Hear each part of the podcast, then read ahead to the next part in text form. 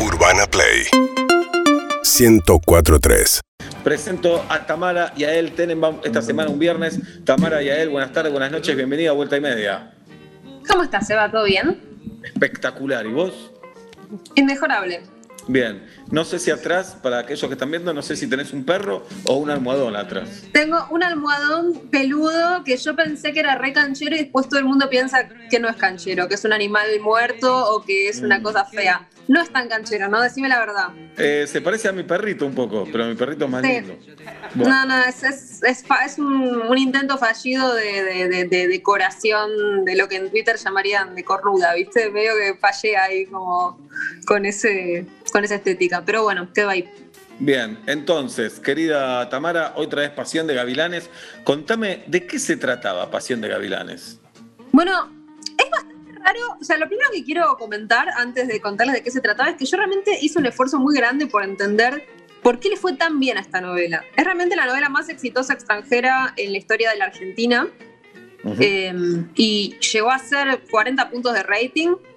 eh, o sea, es muchísimo. Y, y no estamos hablando de la era de oro de las telenovelas, estamos hablando de 2003, 2004, o sea, no se entiende. Pero es bastante clásica en algún sentido la novela y en otro viene la explicación de por qué yo creo que fue especial. Que es que mm, hay algo clásico que es un amor imposible, en realidad incluso como casi muchos amores imposibles, porque tenemos dos familias enfrentadas. En el primer capítulo lo que tenemos es una historia muy, muy creepy a, la- a los ojos de nuestra actualidad, en la cual tenemos una chica que se llama Livia, que es muy jovencita, teniendo una affair con un señor grande, ¿sí?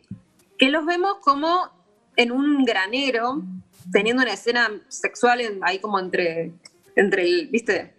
La madera, no sé, es, es rarito todo, la verdad. Incómodo, que para la novela da bien, pero nadie quiere tener sexo ahí, la verdad. No, no, no, no, es incómodo, es rarísimo.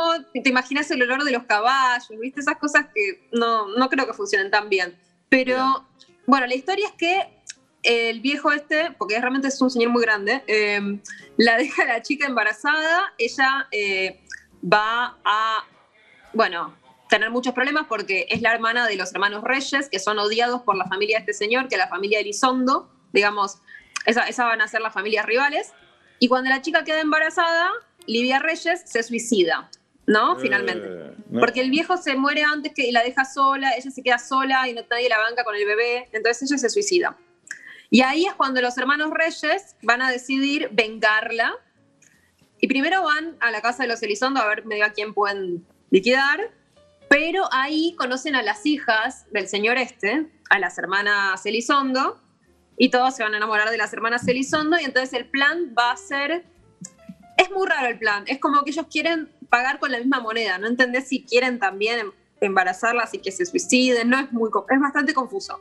Pero la idea es seducirlas y así vengar la muerte de su hermana. ¿Sí? Es entonces se arman como los tres hermanos reyes, arman como sus tres historias con las tres hermanas Elizondo, que son eh, chicas bien, mientras ellos son eh, gente más humilde. ¿Sí? Esa es como la, la historia.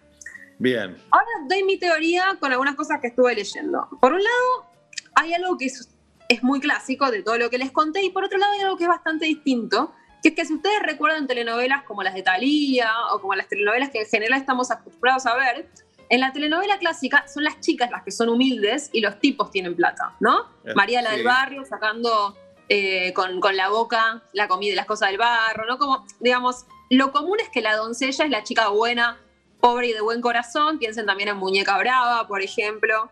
Eh, bueno, es, es lo más común, ¿sí? Y en cambio, eh, en este caso tenemos chicas ricas y estos varones que son pobres. Y, lo que tenés ahí, te das cuenta desde el primer capítulo, es como una fetichización muy grande como del chongo salvaje, ¿no? Como que ellos son los campesinos recios, eh, ¿no? Y, y ellas las chicas bien que no pueden no enamorarse de esos chongos eh, imposibles que aparte, ahí me parece que también esta parte del secreto, son muy hot, muy hot, y Ujú. mucho, están mucho más desnudos que lo que yo recuerdo en las telenovelas clásicas en general. De hecho, hay como un juego que podés hacer mirando el primer capítulo de, de Pasión de Gavilanes, que es eh, tratar de encontrar si en alguna escena los tres tienen puestos la remera. Yo no lo logré. Muy Siempre hay alguien sin remera.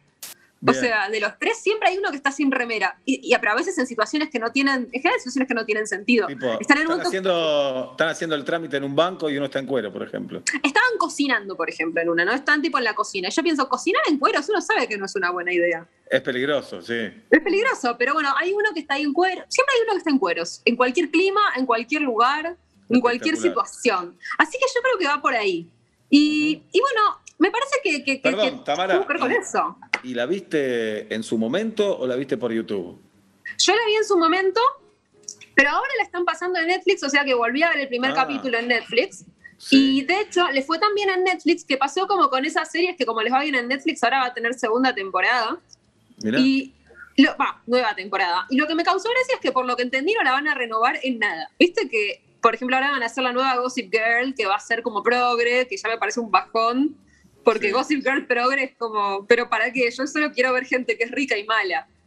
Tipo, la aprendí para esto. Lo gracioso era eso, sí. Lo gracioso era eso, si son ricos y malos pero con culpa, no me interesa en lo más mínimo. Pero bueno, en este caso sí decidieron seguir el espíritu original de la novela y todo va a ser igual de clásico, cringe y poco feminista que fue siempre. Con lo cual, yo igual estoy un poco a favor de respetar la esencia del producto.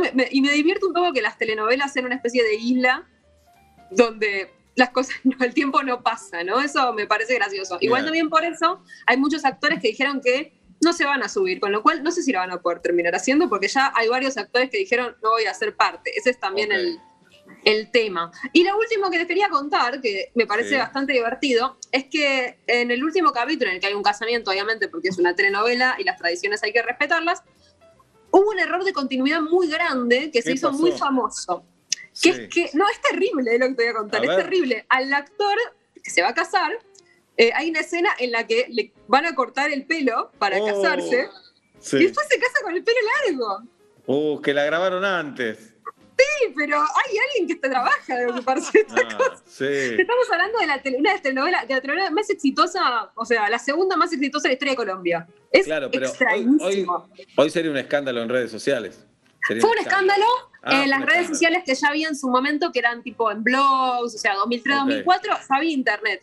En internet fue bastante escandaloso y ahora que lo vieron la gente en Netflix, lo están comentando de vuelta y nadie lo puede creer porque es realmente muy grosero. Es un personaje aparte que tiene ese pelo tipo Sansón, ¿viste? Entonces como que se lo van a cortar y es tipo un acontecimiento. Y después está en el casamiento con el pelo largo. Por lo menos que diga, me puse una peluca, que salga una voz en off, algo que lo diga yo hubiera aprovechado, no sé si se puede hacer legalmente, pero yo hubiera aprovechando el restreno en Netflix para cortar esa escena, a ver qué hacías. Corta, si cortas la escena en que le cortan el pelo, no perdés nada. Realmente era facilísimo. Pero bueno, se, les pasó. Así que, bueno, ese fue como uno de los momentos más, más célebres de Pasión de Gavilanes. Y por alguna extraña razón, les juro que esta telenovela hiperclásica hoy está siendo un éxito de nuevo. Mirá. Me parece bastante curioso, pero bueno, también creo que tiene que ver con esto que decíamos, ¿no? Como que quizás este intento de modernizar todas las narrativas a veces hace que la gente vuelva como al extremo opuesto, a lo clásico, claro. A lo más clásico que se pueda ver. Eso me parece interesante. Hablando de clásico, a Pasión de Gavilanes, ¿la, unís a alguna obra clásica de la literatura o no, no encontrás ningún punto de contacto? Bueno, tiene, yo creo que tiene como el esquema, como muchas telenovelas, se alimenta de esquemas eh, shakespearianos, que, que, son como esta idea de los que primero se odian y después se aman, ¿no? Por algún hechizo. En general en, Shakespeare acá no hay hechizo, pero digamos como medio sueño una noche de verano. Y también como esa cosa del disfraz, que también aparece en, Shakespeare, ¿no? esta idea de quien se hacen pasar por otros.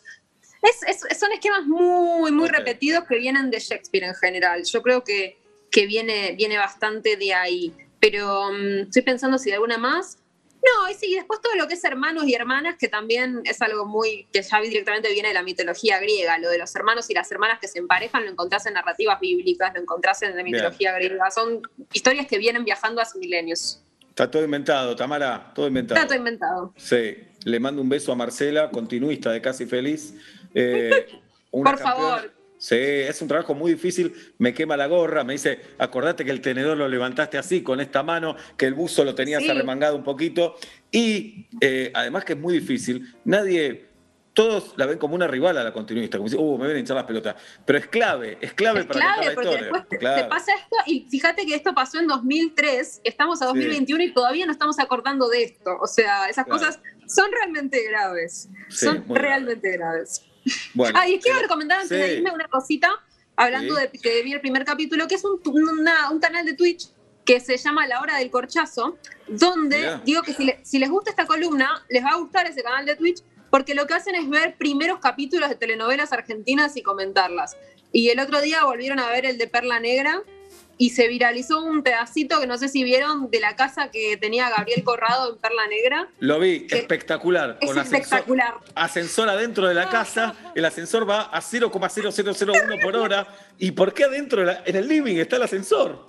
Pero además viste que es como que el cuarto está en una especie de entrepiso que da a la, casa, como si vos te cambiaras en el living. Para mí, es muy raro. No, llegaron ese día y el escenógrafo le dijo, perdón, me salió mal. Le pido mil disculpas, me salió mal. Ahora le vamos, a pedir, le vamos a pedir a Tati que busque esas imágenes y las suba, son espectaculares. Pobre Corrado adentro del ascensor no sabe qué hacer porque el ascensor no sube más, además, no sube más. Claro, la escena hay que morcillarla enteramente, ¿viste? Hay que seguir morcillando porque no, no, termina el ascensor. Bueno, eso lo encontró Guille Félix, que es el dueño de este canal La Hora del Corchazo. Muy bien. Así que les recomiendo que si les gustan este tipo de cosas, lo sigan ahí en Twitch. Espectacular. Tamara, que tengas un gran fin de semana, ¿eh? que te des en la, en la pera. Un beso grande. Dios te oiga. Adiós. Tamara y Ael Tenenbaum en vuelta y media. Urbana Play 1043.